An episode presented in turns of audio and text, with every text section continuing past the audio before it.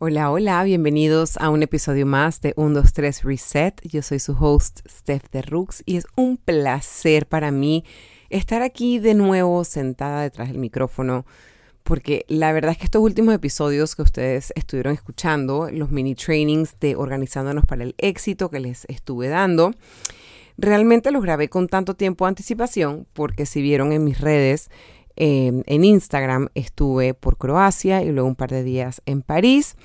Y pues no me gusta dejarlos tanto tiempo sin eh, podcast. Es algo que una vez que me monto en un patín me gusta como enfocarme y poderles dar mi 100%. Y la única forma de lograr eso es obviamente organizándonos. Les he estado creando contenido eh, con bastante información tipo les subí en Instagram, les he subido eh, o les estoy subiendo ideas, por ejemplo, la fiesta que tuvimos del Museo de Arte Contemporáneo, cómo logré ese look sin tener que gastar ni un centavo.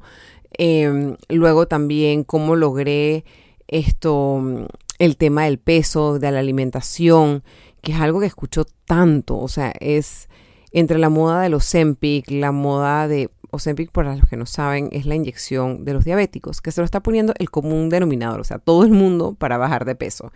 Y realmente, no sé, como que me choca, me molesta cada vez que oigo hablar del Ozempic. Hace unos años era el tema del Vibri, de los juguitos, y antes de eso era Herbalife, y antes de eso era Hidroxicot, y siempre han habido como temas y temas y temas de las personas tratando como de bajar de peso de la manera, entre comillas, rápida y realmente, y lamentablemente, no les quiero explotar el globito, pero es que no existe una manera rápida. Existe el trabajar duro, trabajar de manera honesta para poder lograr nuestras metas. El podcast de hoy realmente voy a estar hablando un poquito de todo, eh, bastante introspección eh, que estuve haciendo mientras que estuve de viaje. Em, yo tuve unos días bastante difíciles como previos al viaje. Eh, realmente me sentía como emocionada, obviamente, de irme con mi esposo, pero como que creo que no quería admitir que el irme me tenía un poquito como ansiosa, porque pues como que la ley de Murphy, o sea, y nos ha pasado increíblemente siempre. Nos montamos en el avión y es un tema de horas, días, donde mi mamá o el adulto que esté viendo a mis hijos nos llama o nos escribe para decirnos, que los niños están enfermos. Y por supuesto este viaje no fue la excepción. Entonces, ahora entro más en detalle en eso, pero fue como que tuve unos días como en que, entre que me sentí un poquito ansiosa con ese tema, organizando todas las cosas de trabajo que tenía que dejar organizadas. Em, Sabes, como que el trabajo no para durante esos días que estoy fuera del país, estoy en otro horario, en otra onda, y realmente eh, es muy duro estar como catching up porque obviamente estás en otro horario, no estoy con mi agenda en mano, entonces los clientes quieren una respuesta de allá para allá y es como que todas esas cosas previas a irme era lo que yo estaba como que tenía en mi cabeza y, y bueno, obviamente fue como súper overwhelming y además que nos íbamos por mucho tiempo, o sea, usualmente los viajes de nosotros son un par de días, máximo una semana, esto era casi dos semanas, así que fue como bastante. Em, pero ojo, se gozó y se disfrutó, por supuesto, al 100%. Em, y entonces, independientemente de eso, pues no sé, como que yo tengo mis, mis olas con el duelo, eh, con el tema de, de, mi papá. Esto, y para los que son nuevos por acá, pues mi papá falleció en febrero del año pasado. Eh, todavía es como, todavía lo siento un poco surreal. Em, tengo épocas y momentos, semanas, meses, días donde estoy súper bien y tengo otros momentos donde digo, no estoy para nada bien, o sea, me siento fatal, me quiero meter en la cama y no salirme más nunca de la cama, me siento triste. Entonces, eh, son como que estas olas de emociones que de hecho me pasó como en diciembre, enero con todo lo que, pues lo que les conté hace unos podcasts atrás.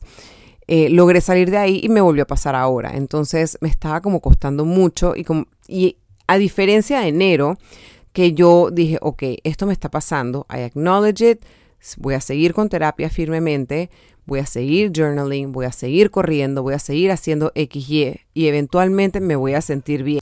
Pero esta vuelta me di cuenta que no hice nada. O sea, me sentía mal, me sentía emocionalmente súper mal y lo único que podía hacer era mantener el ir a correr. El ir a correr era, como mi constante, el pararme, vestirme, salir, correr, encontrarme con mi gente, eh, con mi equipo, regresar a mi casa y montarme mi rutina, como una ruedita de hámster. Em, estaba viendo a mi psicóloga cada dos semanas, como muy esporádica, o sea, como que solté todo y como que estaba cayendo al vacío y no lograba ni lo uno ni lo otro.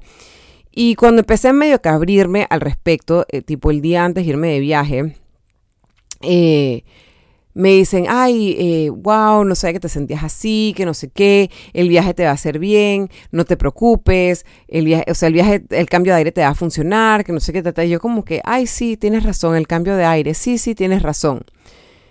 Y señores, yo llegué a Croacia y déjenme decirles que Croacia fue una sorpresa espectacular. O sea, el clima estuvo delicioso, el lugar como tal es una cosa, o sea, no, es normal. No es un país que tú vas y vas a ir a ver, o por lo menos mi experiencia no fue que fui a ver el montón de museos y la historia y la cosa y la, o sea, es como es tan diferente a todos los otros países de Europa que he tenido la fortuna de visitar es tanta naturaleza, la calidad de gente maravillosa y la naturaleza no es que vuela al parquecito, no, o sea, las cuevas, las cataratas, o sea, unas cosas del más allá, o sea, era como que yo lo miraba y yo nada más decía como que, wow, o sea, estoy tan agradecida de estar aquí. Pero una parte de mí también estaba triste y yo decía, estoy rodeada de tanta naturaleza, de tanta belleza, de tanta gente maravillosa y yo, una parte de mí se siente triste. Me acuerdo estar afuera de un restaurante que estábamos pidiendo reservación y me quedé como viendo, esto fue en Dubrovnik, viendo como que las partes donde se había construido todo lo de, eh, construido, donde se había grabado lo de, lo de Game of Thrones, que fue wow. Eh, y me acuerdo que yo me quedaba viendo me quedaba viendo. De repente me dice mi esposo como que, es que, ay, ¿qué te pasa? Que no sé qué. Y yo le digo como que tengo ganas de llorar. O sea, fue como que la primera vez como que en el viaje donde yo le digo, tengo ganas de llorar. Y en ese momento, digo, él me abraza, yo me empiezo a sentir un poco más tranquila. Y le digo como que, o sea, me quedé pensando como que, wow, en verdad no importa, o sea, no importa a cuántos escenarios cambiemos, no importa que viajemos al fin del mundo. Cuando uno se siente triste, cuando uno se siente fuera de, de, de sync, no importa dónde tú vayas, mientras que no hagas el trabajo interno y lo trabajes de verdad, no, o sea, no, nada lo vas a ver al 100%. Nada, por más cambios que te das, no importa que te cortes el pelo, que te lo pintes de color, que te broncees, que estés pálida, que lo que sea, que te pongas pestañas, uñas, lo que sea, no importa cuántas veces tú hagas eso, Sí, son detallitos y son cosas que te van a ayudar, pero son cosas tan chiquititas que cuando el dolor es tan grande o la tristeza es tan grande, te sientes contenta o contento por un momentito y de repente viene de nuevo esa ola gigante y aplasta todo eso que estabas haciendo para sentirte mejor. ¿Y cómo trabajamos eso? Yo realmente eh, tuve una sesión con mi psicóloga un par de días antes de irme de viaje y primero ella me dio una sacudida, que yo creo que siempre es importante tener esa persona externa a nosotros que nos dé como un, un, sandungueo. Y ella me dice, Steph, o sea, uno, tenemos que vernos más seguido, em, porque hay que ayudarte a que tú te sientas bien. Em, mucha gente espera que ya, o sea, tu papá, ya, eso pasó. No, o sea, es algo que, que lamentablemente el dolor no se hace más chico. El dolor no se va. O sea, su presencia hace falta, eh, su voz hace falta. Hay tantas cosas de la presencia de esta persona que, digo, era un pilar de tu vida. Era tu centro, era tu normal. Tu papá, tu mamá, tus hermanos y de repente una pata de esa mesa no está eso nunca se supera. Y con el pasar de los días y de los meses, realmente me, me, doy cada vez más cuenta que eso no se supera. Aprendes a vivir con ese huequito en el corazón que no importa cuánto trates de taparlo, nunca se va, nunca, de rellenarlo, nunca se va a rellenar. Entonces, pedirle a alguien como que, ay, ya, supéralo, como que, ay, ya, whatever. No, no, no es, ay, ya, whatever. No, hubo una preparación, no hubo nada, o sea, fue, fue algo como tan brusco que obviamente va a costar. Y algo que aprendí en esta recaída emocional fue y esto me, ayudó mucho mi psicóloga, fue honrar esos sentimientos. Me siento así, tengo que dejar de, en lugar de rellenarme de cosas para tapar esa emoción, poner el freno de mano, pararme en el freno y decir, hasta aquí, espere, espérense un momentito. Yo necesito, sí, puedo ir a correr, eh, puedo ver uno que otro cliente, pero poner un freno de mano y decir, ¿sabes qué? Yo vengo primero esta emoción que estoy sintiendo tengo que honrarla, tengo que trabajarla, ya sea con terapia, ya sea que lo hables con un familiar, ya sea que lo que sea y como sea que tú sientas que tienes que trabajarlo, honrarla, sentirla y trabajarla. Y yo me di cuenta que yo solo la estaba tratando de tapar. Era como que, como que le echas tierra al, a la semilla y ¡wup! sale la ramita. Y vuelves y le tiras más tierra para tapar la ramita y ¡wup! sale más. Y sale más. Y de repente llega un punto que se, se volvió una enredadera enorme y no sabes cómo taparla más. Y se te sale de las manos. Entiéndela y acéptala de raíz. Luego de eso, eh, y algo que ella me dijo, sigues haciendo journaling. Me dice, eso te estaba ayudando mucho. Y yo como que en verdad tengo como dos meses de no escribir nada. Y me dijo, trata de retomarlo. Y le dije, sí, pero es que bueno, yo me lleno de ideas en mi cabeza y digo, ay, no tengo tiempo, ay, no, eso me quita mucho tiempo. Señores, me quita cinco minutos de mi día. O sea, y no es que me quita, porque eso me aporta. Y yo me llevé mi journal al viaje.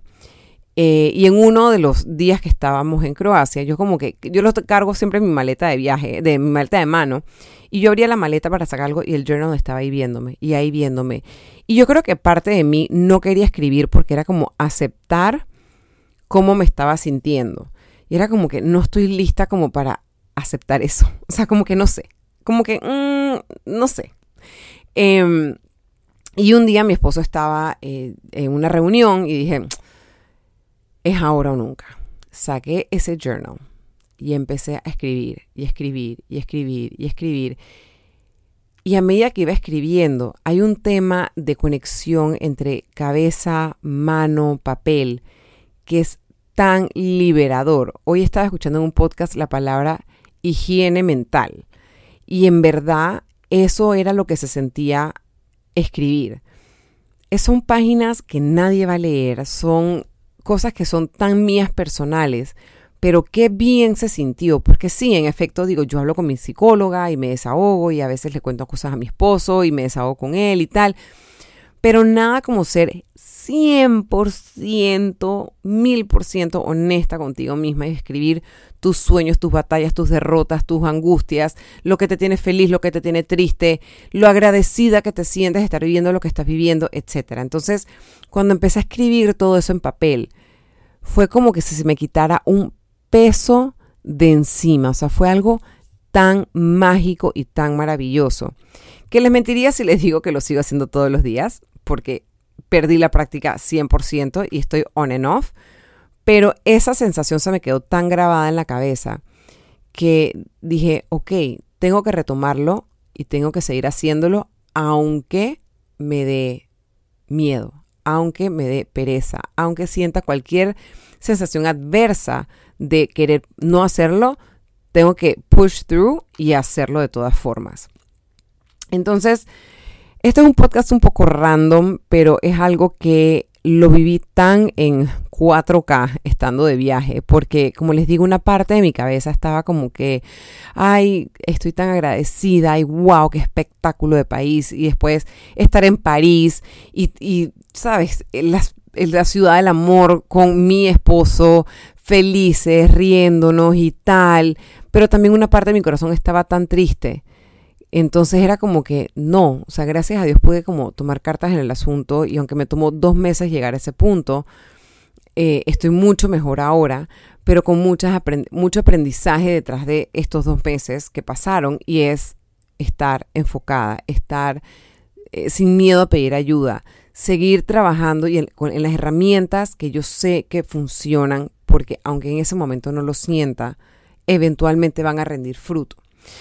Entonces sí fue como esta introspección que yo sentía tan importante compartir con ustedes porque hay veces que las personas a tu alrededor te quieren decir como que, ay, nada más, sabes, vete un fin de semana a la playa y ten un girls time. O vete a hacer las uñas, vete a hacer un masaje. Ya, ya, ya, self-care, self-care. Y te vas a sentir bien.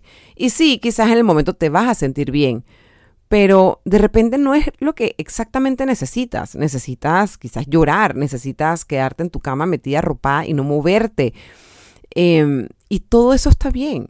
No necesariamente tienes que estar pasando por un duelo para sentirte así. A veces simplemente son temas de lo que está pasando en el mundo, lo que está pasando en tu familia, eh, cosas que están pasando en tu trabajo. O sea, al final del día no tiene que ser algo en específico, pero sí tienes que honrar tus sentimientos y honrar cómo cómo tú estás procesando las emociones por las cuales estás pasando.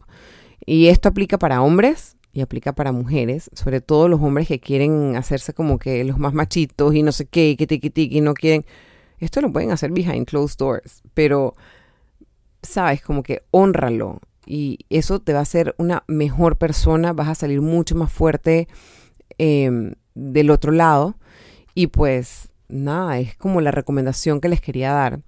Y bueno, los que les tenía pendientes, em, pasaron 10 días, 9 días, algo así, eh, y mi hija, mis hijos no se habían enfermado. Y el domingo, tres días antes de regresarnos, mi hija quedó hospitalizada. Ustedes se imaginarán como mamá, papá, estar en otro país supremamente lejos, no poder llegar a tus hijos, eh, y que tu hija esté hospitalizada era como que, uff, o sea, súper duro. O sea, el guilty feeling me sentía terrible. Gracias a Dios, obviamente, digo, tenía mi familia acá, tenía mi mamá, o sea, cero queja con el support system que, tenía, que, tenemos. Pero obviamente, papá y mamá son papá y mamá. Entonces, eso lo hacía un poco difícil. Eh, y mi esposo me decía, increíble, nos montaba, es que no nos hemos ni montado al avión y alguien se enferma. Y esta vuelta quedó hasta hospitalizada. Así que fue un poquito atropellado porque obviamente aterrizamos en Panamá y fuimos directo a la clínica, estuvimos con, mi hija en el hospital.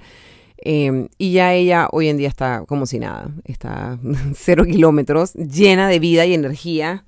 Em, pero sí, son cosas que pasan, son situaciones y, sabes, al final del día, no por eso podemos dejar de vivir, pero sí tenemos que acknowledge eh, o vivir y estar conscientes de lo que estamos sintiendo y honrarlo. Honrar tus sentimientos. No hay nada de malo, no hay nada negativo en honrar lo que tú sientas, en, en plasmarlo en un papel, en desahogarte con un psicólogo.